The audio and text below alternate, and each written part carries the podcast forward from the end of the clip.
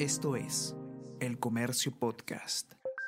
Buenos días, mi nombre es Soine Díaz, periodista de El Comercio, y estas son las cinco noticias más importantes de hoy, lunes 8 de noviembre.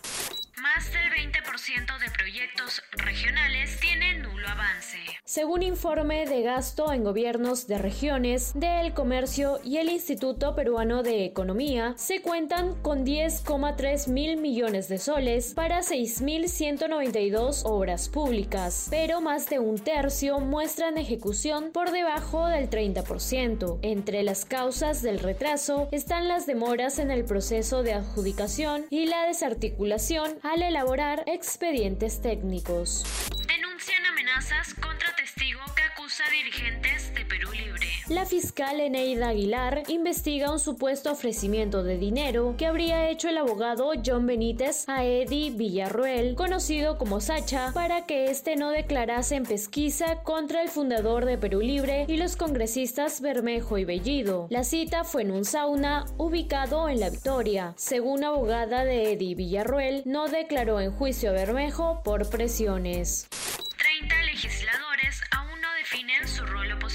En el Congreso, el rol fiscalizador aún se mantiene expectante, pese a que los primeros 100 días de gestión de Pedro Castillo han estado llenos de designaciones cuestionadas, improvisación y anuncios polémicos. Y aunque incluso la bancada oficialista de Perú Libre se fraccionó, el Poder Ejecutivo ha logrado salir airoso en la mayoría de votaciones. Votos claves corresponden a congresistas de regiones donde el presidente Pedro Castillo perdió durante la segunda vuelta.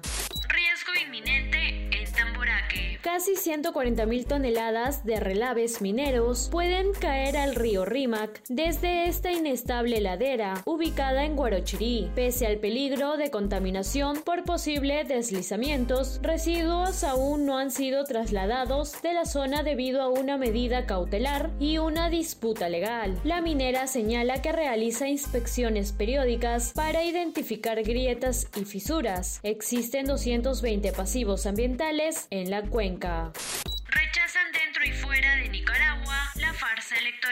Miles de nicaragüenses protestaron ayer en ciudades de América y España para denunciar lo que consideran es un fraude en las elecciones de su país, donde el presidente Daniel Ortega busca su cuarto mandado consecutivo. Una de las principales manifestaciones se llevó a cabo en Washington, donde los nicaragüenses caminaron desde la sede de la OEA hasta la embajada de su país en Estados Unidos.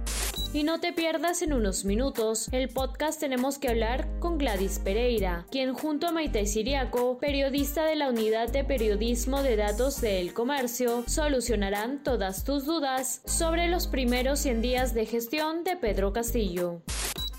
Esto fue El Comercio Podcast.